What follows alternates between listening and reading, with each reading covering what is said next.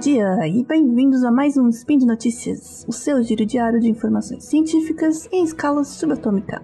Aqui é Nanaka, de São Paulo, e hoje, dia 24 Faian, ou 14 de junho de 2021, uma segunda-feira, se você usa o calendário gregoriano, vamos falar um pouco sobre novos, novos achados, aí, novos estudos em biologia sintética. Speed Notícias.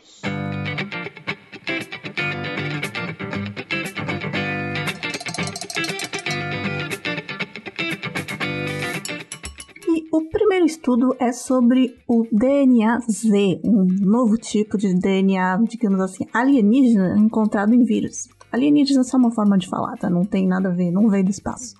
É, mas a gente fala assim porque uma das grandes discussões no estudo da vida, né, principalmente na astrobiologia, ou seja, no estudo da possibilidade de vida fora do planeta Terra, é se a vida assim, alienígena também seria baseada em DNA ou RNA, como é o nosso código genético. Toda vida que nós conhecemos é baseada nesse código, principalmente em DNA, que é uma molécula mais estável, mas também utilizando extensamente os RNAs né, como moléculas mensageiras para o processo que é chamado do dogma central da biologia, né, que é a transcrição, tradução e produção das proteínas que daí sim interagem, que formam todas as interações biológicas da vida, interagem entre si com outras moléculas, fazendo funcionar essas incríveis máquinas vivas que somos todos nós, seres vivos. É, se discute, por exemplo, se os vírus podem ser considerados formas de vida, pois eles não possuem um maquinário biológico necessário para produzir suas próprias proteínas, ou seja, até para se reproduzirem e fazer cópias de si mesmos, eles precisam invadir uma célula hospedeira e injetar o código genético que é a sua receita, né? Para que a célula hospedeira faça esse trabalho, né? De produzir as proteínas e replicar o vírus. Muitos vírus possuem um código genético de RNA e não DNA. É, porque eles também são mais voláteis e tal. É, volátil é um, um jeito de dizer. Mas enfim. É, a diferença básica entre o DNA e o RNA é a, a, forma, né, como ele se apresenta. Enquanto o DNA é armazenado como uma fita dupla, né, complementar, ligada uma na outra, formando uma hélice, o RNA é uma fita única, simples, né, que se enrola ali sobre si mesma. Ah, o cordão base, né, tanto não, o backbone que fala, né, como se fosse a espinha, tanto do DNA quanto do RNA, é uma sequência alternada de fosfatos e açúcar. No caso do RNA, esse açúcar é a ribose, e no caso do DNA é a desoxirribose, ou seja, é uma molécula de ribose que perdeu um oxigênio, né, por isso desoxi. Por isso, por conter um grupo de hidroxila a mais, a ribose torna o RNA mais instável, né? Ele é mais suscetível à degradação do que o DNA. Em cada um, então nessa sequência né, dessa espinha, em cada açúcar, né, na, na ribose ou na desoxirribose, se liga a base, uma base nucleotídica, que são as letrinhas lá, né, A, C, T e G ou no caso do ACTIG, no caso do DNA, e, e ACU e G, no caso do RNA, né? Tem a uracila no lugar da timina. Essa é outra diferença marcante entre o DNA e o RNA. É, uma das hipóteses do surgimento de vida na Terra é chamado de mundo de RNA, né? É uma teoria já está bem, é, já é bem popular, digamos assim, é bastante aceita é de que as primeiras moléculas de vida, né, as primeiras moléculas que se replicavam, se copiavam, que tenham surgido, seriam apenas sequências de RNA interagindo entre si e se copiando, sem existirem proteínas e outras macromoléculas que teriam surgido mais tarde. Então, se um dia nós encontrarmos vida extraterrestres, extraterrestre, uma das grandes questões é justamente se eles teriam um código genético e né? Em que seria baseado, como que eles se reproduziriam? Será que seria um código genético nos mesmos moldes que o da vida na Terra? E se for, se for, por exemplo, igual o RNA, o DNA, pode significar que a vida teve uma origem única nesse lugar que a gente encontrar aí na Terra, né? Ou seja, ele pode ter vindo de fora da Terra e a, a, nossa vida foi originada então de fora da Terra. Mas se a vida na Terra surgiu independentemente, né, surgiu realmente daqui, é, quando a gente encontrar uma vida alienígena, pode ser que ela seja baseada em uma outra forma molecular de replicação, né? O que é o mais provável, o que mais a gente acredita, na verdade. É, mas não tem nenhuma evidência disso. É, seria incrível encontrar isso, né? Uma prova de que a vida pode surgir de outras formas e que talvez seja mais comum do que a gente conhece. Quer dizer, com certeza, porque a gente só conhece a nossa. E muitas pesquisas numa área chamada de biologia sintética, né, têm tentado criar novos, novos tipos de mecanismos moleculares, novas bases genéticas, novos tipos de, nucleotídico, de, de nucleotídeos, novos aminoácidos, novas proteínas, para tentar entender como a vida poderia surgir a partir de diferentes bloquinhos, né, em diferentes condições, e também conseguir é, fazer aplicações, né? ter aplicações inovadoras, mesmo aqui na Terra. Por exemplo, criar mo novas moléculas orgânicas que não interajam com a nossa vida natural, mas consigam realizar funções específicas. É, e até, por exemplo, alguns tipos de nanorobôs biológicos. Aí vem o, o apocalipse. Mas ou até numa aplicação mais simples, né, criar marcadores moleculares vivos que possam ser transmitidos facilmente, né, só para ter um melhor monitoramento mesmo. É, mas essa ideia é tão interessante que a própria natureza deu um jeito de fazer isso. Então, um tipo, digamos assim, alienígena de genoma pode ser encontrado na Terra. Alguns vírus que infectam bactérias, os chamados bacteriófagos ou fagos, é, mais curto, utilizam um alfabeto genético alternativo. Os estudos demonstraram que dezenas de espécies de fagos possuem genomas escritos utilizando uma base nucleotídica chamada 2-aminoadenina, apelidada de Z, no lugar da adenina, que é o A das letrinhas lá, né, a CTG. Então, esse código genético usando a base Z no lugar de A é chamado de DNA Z.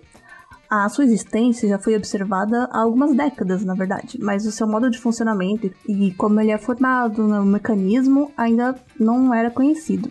Mas uma boa parte desses mecanismos foi finalmente descrito em alguns estudos recentes feitos na China e na França e publicados na revista Science em abril deste ano. O...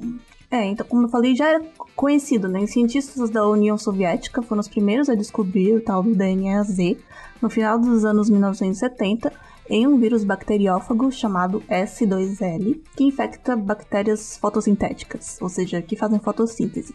É, eles descobriram naquela época que o DNA do vírus se comportava de forma estranha quando as suas duas fitas em hélice eram separadas por aquecimento, né, as fitas do DNA. A ligação que se forma entre as bases C e G, né, que tem aqui os parzinhos, né? O C liga com G e o T liga com A, ou U com A, no, no caso do RNA. Mas a ligação que se forma entre C e G, ela se quebra a uma temperatura mais alta do que a ligação que se forma entre A e T. E o DNA desse vírus, ele se comportava como se ele fosse feito praticamente só de C e G, ou seja, as fitas só se separavam inteiramente a altas temperaturas mas as análises demonstraram que o que acontecia é que o vírus tinha no lugar da base A a tal base Z, que forma uma ligação mais forte com T do que A. Quer dizer, a ligação ZT é mais forte do que a ligação AT, é mais parecida com a CG. É por isso que ele só, só se separava inteiro a temperaturas mais altas. E os estudos seguintes demonstraram que o genoma desse vírus S2L é mais resistente também a enzimas cortadoras de DNA e outras defesas antifagos que as bactérias têm. Mas, fora isso, os cientistas não entendiam como esse DNA Z funcionava, ou se ele era comum, ou se poderia ser até um, algum tipo de erro. É, os fagos também possuem outros tipos de modificações genéticas para combater essas defesas das bactérias né, que eles invadem. É, e para responder essas dúvidas, o genoma do vírus bacteriófago S2L foi inteiramente sequenciado nos anos 2000, 30 anos depois, por uma equipe do Instituto Pasteur na França eles conseguiram encontrar um gene potencialmente envolvido em um dos passos da produção do DNA Z. Mas a sequência desse gene não tinha nada parecido em bancos de dados genéticos na época, então não tinha como ter uma confirmação desse, desse gene ou fazer comparações. Daí, finalmente, em 2015, 15 anos depois, uma correspondência foi finalmente encontrada, um vírus que infecta bactérias aquáticas do gênero Vibrio. Continha um gene cuja sequência correspondia a um trecho do genoma do S2L. Esse gene codificava uma enzima similar a uma que as bactérias usam para fazer a adenina, que seria né, o, o Z, então seria o substituto da A. Em 2019, um grupo da China encontrou correspondências similares em bancos de dados genéticos, e os dois times demonstraram que todos esses fagos continham um gene chamado PURZ, que codifica uma enzima envolvida na produção desse nucleotídeo Z. Depois, eles identificaram mais enzimas codificadas nos genomas das bactérias que os fagos infectam, que completavam essa via metabólica para a produção completa do Z. Mas ainda tinha uma questão, né? Essas enzimas que eles identificaram produziam o ingrediente, digamos assim, cru para o DNA Z, uma molécula chamada DZTP. Mas isso não explicava como os fagos inserem essa molécula nas fitas de DNA, enquanto excluem as moléculas precursoras da adenina, chamada DATP. E essas duas equipes, né, da França e da China, tiveram conclusões diferentes sobre como isso acontece. A equipe da França viu que ao lado desse gene por Z no genoma do fago que infecta essas bactérias Vibrio, tem um gene que codifica a enzima do tipo polimerase, que copia fitas de DNA. E os pesquisadores descobriram que a polimerase do fago incorpora essas moléculas DZTP no DNA, enquanto corta fora qualquer base A, e isso explicou então como o A pode ser retirado do DNA. Já o trabalho da pesquisadora Zhao da China sugere que ainda outra enzima do fago é necessária para quebrar as moléculas de DATP, né, do A, mas preservar as do DZTP. A sua equipe descobriu que aumentar os níveis de DZTP relativamente aos de DATP é suficiente para enganar a polimerase da célula hospedeira para fazer o zDNA, ou seja, as próprias polimerases da célula sendo invadida começam a utilizar o DZTP para fazer zDNA em vez de DNA, se essas moléculas precursoras estiverem presentes na proporção adequada. Mas ainda não ficou claro como as moléculas, como, como as células hospedeiras mantêm o Z fora do seu próprio DNA, ou como o maquinário celular que lê o DNA para fazer proteínas se vira quando encontra o Z. Também não é totalmente entendido como que esse DNA Z é copiado, né, como ele se replica. Pode ser que o funcionamento das enzimas da célula hospedeira seja melhorado ou seja atrapalhado por um DNA Z.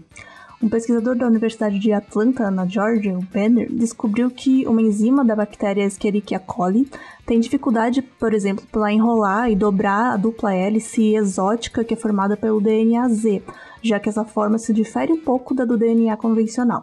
Então, é esperado que a descoberta de mais fagos com o tal do DNA Z e dos genes envolvidos na sua produção ajude os pesquisadores a entender quais são exatamente as vantagens e os benefícios que os fagos têm ao utilizar esse tipo de código genético não convencional e todos os mecanismos envolvidos.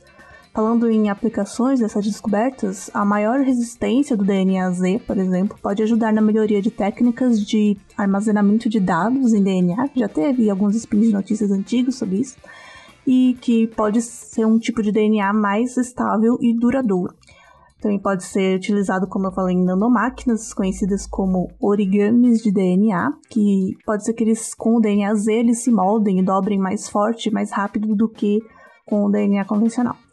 Mas o fato, então, de que a natureza encontrou um meio né, nessa direção de criar novas bases moleculares, novas formas de alteração do alfabeto genético, é um grande passo para entendermos como o código genético da vida pode ser melhorado e de modo de, modo, de maneira vantajosa, né? benéfica, espero. e agora vamos falar de outra, outro artigo é, que também tem a ver com biologia sintética. Quer dizer, o anterior não era biologia sintética, né? era natural. Agora, biologia sintética, em que pesquisadores projetaram bactérias totalmente resistentes a vírus usando aminoácidos não convencionais. É, como eu falei já da outra notícia, né, o código genético é praticamente universal, onde toda a vida que a gente conhece no universo, ou seja, a nossa, utiliza os RNAs mensageiros para guiar a síntese de proteínas utilizando os 20 tipos de aminoácidos que existem na natureza. Esses 20 bloquinhos diferentes podem ser combinados e encadeados, formando uma infinidade de peptídeos, polipeptídeos, ou seja, as proteínas que nos formam. E há muito tempo, a biologia sintética tem tentado expandir o código genético para possibilitar a incorporação de novos aminoácidos, os chamados aminoácidos não canônicos, é, ou NCAAs, em proteínas de células vivas. Centenas de diferentes aminoácidos não canônicos já foram geneticamente codificados em vários domínios da vida, habilitando novas maneiras de sondar e manipular as proteínas e as suas funções. Porém, essa abordagem tem sido restrita à incorporação de um único aminoácido não canônico em uma proteína, em uma posição. É, um estudo publicado na revista Science em junho de 2021 foi relatado a incorporação em locais específicos de múltiplos aminoácidos não canônicos diferentes. e com uma eficiência e versatilidade, usando, usando uma técnica para alteração de códons senso é, liberados. Mas vamos explicar melhor isso. É, a habilidade de gerar proteínas projetadas, as chamadas designer proteins, utilizando múltiplos blocos não naturais, sintéticos, é, pode liberar muitas aplicações, desde o desenvolvimento de novas classes de produtos bioterapêuticos, biomateriais com propriedades inovadoras. E incorporar os aminoácidos não canônicos em proteínas de células vivas envolve o uso de um parzinho artificial entre um RNA transportador, o tRNA, e uma aminoacila tRNA sintetase. é, o RNA transportador é uma pequena molécula de RNA que participa da síntese de proteínas. Assim como as proteínas, né, embora de forma bem mais simples, as moléculas de RNA adquirem uma forma natural em função da sequência de elementos que os compõem, né, de bases, formando curvas, laços, como se fosse uma chavinha. É, essa forma pode ter uma função biomolecular ao interagir com outras moléculas, é, não só se servir como RNA mensageiro, né? Uma molécula de RNA transportador, ela tem dois trechos importantes. Uma região trinucleotídica, ou seja, de três nucleotídeos, uma trinca chamada de anticódon, e outra região em que se encaixa o aminoácido correspondente, né, segundo aquela tabelinha do código genético. Então, o RNA transportador, de um lado, ele faz ligação complementar do anticódon com o códon do RNA mensageiro, que é o que traz a receita lá do DNA, e do outro lado ele tem o aminoácido correspondente que vai então se encaixar na proteína sendo formada. Já a aminoácido tRNA sintetase é a enzima que faz a ligação entre esse aminoácido e a molécula de RNA transportador correspondente, ou seja, que ela pega o aminoácido e encaixa no tRNA. Esse par artificial usado pelos pesquisadores é necessário porque ele não interage, não tem reações cruzadas com os elementos naturais da célula hospedeira. Ele entrega o aminoácido não convencional em resposta a um códon específico diferenciado. Frequentemente escolhido é algum códon de parada, ou seja, o códon de três letrinhas que normalmente significa parada ou término da transcrição da proteína. E nele normalmente se encaixa um fator de liberação que solta a proteína que foi terminada, mas nesse caso o parzinho artificial lá de tRNA e sintetase se liga e coloca o aminoácido não convencional. E no código genético só existem três códons de parada, o UAG, UGA e UAA, o que limita bastante as possibilidades de incorporar muitos aminoácidos não convencionais diferentes simultaneamente, já que ele só tem três opções, basicamente, de RNA transportador para é, designar para cada aminoácido. Além disso, eles acabam competindo com a função natural do códon de parada, que é o encaixe do fator de liberação. É, uma alternativa explorada foi utilizar códons alternativos de quatro bases em vez de três, ou seja, fora do quadro de leitura natural da sequência, possibilitando uma variedade maior, bem maior, de novos aminoácidos para serem incorporados artificialmente.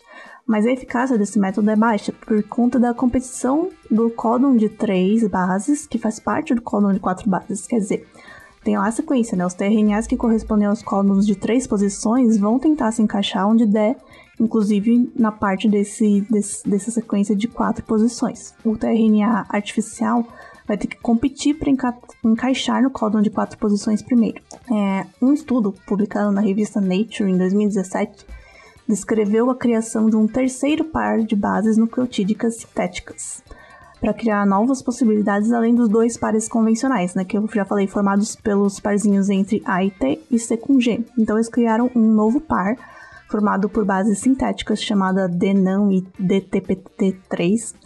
Com esse novo par de bases compondo DNA e genes para os RNAs transportador e a sintetase correspondentes, além de também, claro, fornecer essas bases nucleotídicas sintéticas para a célula poder usar, então, esse se tornou um código genético artificial herdável, ou seja, que pode ser copiado normalmente pela replicação do organismo. Mas ainda não é claro como essa tecnologia poderia se adequar para a incorporação de múltiplos aminoácidos não convencionais em um número irrestrito de posições. Né? Ainda não foi muito otimizada essa técnica. É, o código genético natural, né, convencional, ele tem, ele possui redundância, bastante redundância. Por exemplo, é, três códons diferentes podem codificar para o término da transcrição, que são os códons de parada, como eu já falei.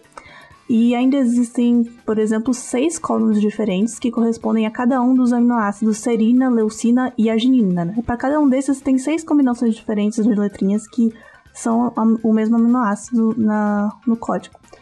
É, então, uma possibilidade é tentar reconfigurar o código genético para reduzir essa redundância e liberar alguns desses, dessas trincas, né, desses códons, para serem designados aos aminoácidos não convencionais, não canônicos. É, mas fazer isso requer uma edição, uma engenharia total do genoma para remover todas as instâncias dessa trinca ou dessas trincas escolhidas, assim como do mecanismo de reconhecimento delas, né, os tRNAs e etc., que é uma tarefa bastante complexa e assustadora.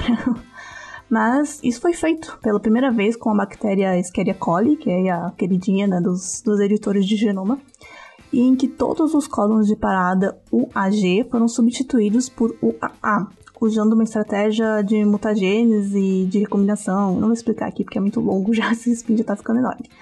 É, então, além de substituir todos esses códons de parada específicos por outro códon de parada, liberando então o AG, é, também foi deletado o fator de liberação 1, que iria se ligar nesse códon né, de parada para liberar a proteína, eliminando assim o reconhecimento natural do códon UAG, o que aumentou significativamente a eficiência da incorporação dos aminoácidos não canônicos nesse códon.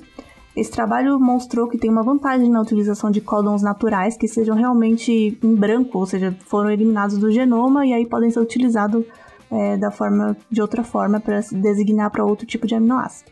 Porém, estender essa abordagem para liberar mais códons, né, e principalmente alguns dos códons que codificam aminoácidos que são redundantes, também tem muito mais do que os códons de parada, é, isso tem sido bastante desafiador. E para superar essa limitação, um pesquisador de Cambridge, no Reino Unido, desenvolveu um método para uma edição global eficiente do genoma da Escherichia coli, chamado Hexer. É, ele envolve uma extração precisa de longos segmentos do genoma utilizando a técnica da CRISPR, né, CRISPR-Cas9, seguida pela substituição desses trechos com as correspondentes sintéticas, usando recombinação, que é um processo que ocorre naturalmente em alguns, em alguns mecanismos, em alguns processos, como por exemplo a multiplicação, quando partes do DNA, os genes, são cortadas e recolocadas em outras partes. E usando esse método, os autores editaram uma cepa de E. coli chamada SIM61, na qual todas as instâncias de códons de serina UCG e UCA, né, só esses dois, né, ela tem mais quatro, então esses dois códons UCG e UCA e o códon de parada UAG foram todos substituídos por seus sinônimos, né, os outros sinônimos, e além de remover do genoma todos os genes para os tRNAs correspondentes, né, aqueles transportadores correspondentes, e as sintetases e fator de liberação. Isso envolveu mais de 18 mil alterações no genoma, deixando os códons UCG, UCA e UAG livres, ou seja, não sendo mais codificados nem reconhecidos pelo genoma natural da célula. E os pesquisadores podendo então utilizar esses códons para incorporar aminoácidos não canônicos. É, com essa cepa sintética de E. coli, eles demonstraram uma vantagem de utilizar os códons senso, ou seja, que codificam aminoácidos, não os de paradas, para incorporar, incorporar novos aminoácidos. Assim é possível colocar lá múltiplos aminoácidos não canônicos simultaneamente numa mesma proteína, em várias posições diferentes, com mais eficiência do que antes. Eles também modificaram a cepa para ter uma maior taxa de multiplicação da bactéria, criando uma nova cepa chamada SIM61 Delta 3 EV5. Tá parecendo o nome de um filho de empresário que manipula o mercado de bitcoins. Essa nova cepa, ela se mostrou resistente a um coquetel de diferentes vírus de bacteriófagos, vírus bacteriófagos, por conta justamente da sua inabilidade né, da bactéria de processar os códons UCG, UCA e UAG, que fazem também parte do código do vírus, ou seja, ela não conseguia é, nem reconhecer nem multiplicar o vírus, né, e o vírus usa a célula para isso, então não funcionava e ela se tornou resistente à invasão de vírus. Os pesquisadores então utilizaram os códons liberados para incorporar dois aminoácidos canônicos diferentes em até três posições cada um, e também para incorporação simultânea de três aminoácidos diferentes. Então eles conseguiram uma grande variedade né, de incorporações sintéticas aí usando essa técnica. Isso já era um sonho antigo na biologia sintética e o feito desse trabalho provou que isso é possível. E de uma maneira eficiente e, e versátil né, reatribuir um subconjunto de códigos de códons para codificar novos aminoácidos, expandindo o código genético, criando um modelo ainda mais e criando um modelo para ter ainda mais expansão, em caso alguém queira escolher outros conjuntos de códons redundantes, né? Tem 64 possibilidades aí de combinações de códons e só 20 aminoácidos, então tem bastante redundância aí. Juntamente com a criação, claro, dos RNAs transportadores e sintetases etc., sintéticos correspondentes permitindo a incorporação de ainda mais novos aminoácidos simultaneamente, na teoria, né? Na prática, a teoria é outra, mas vamos ver se isso funciona. Isso pode ser aplicado, por exemplo, na síntese de biopolímeros não, não naturais, bioplásticos ou, ou, outros polímeros com funções das mais variadas. É, se, de forma mais eficiente, com a mesma versatilidade do que os polipeptídeos, né, as proteínas naturais, trazendo então grandes possibilidades para a medicina, por exemplo, com novas classes de bioterapêuticos e também na ciência de materiais, né, criando novos materiais aí com propriedades específicas e novas que não existem na natureza, ou que existem, mas que a gente quer manipular de uma forma específica. Bom, é isso. A biologia sintética é incrível, não é? É, é um pouco assustadora também. Mas é isso, eu acho isso tudo muito maravilhoso.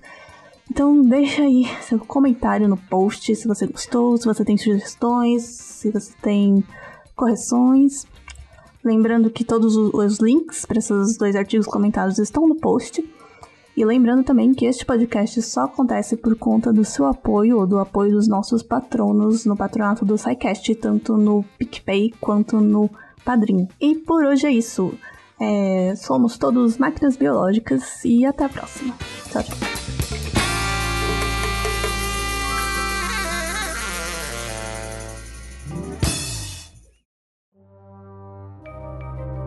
Este programa foi produzido por Mentes Deviantes. deviante.com.br.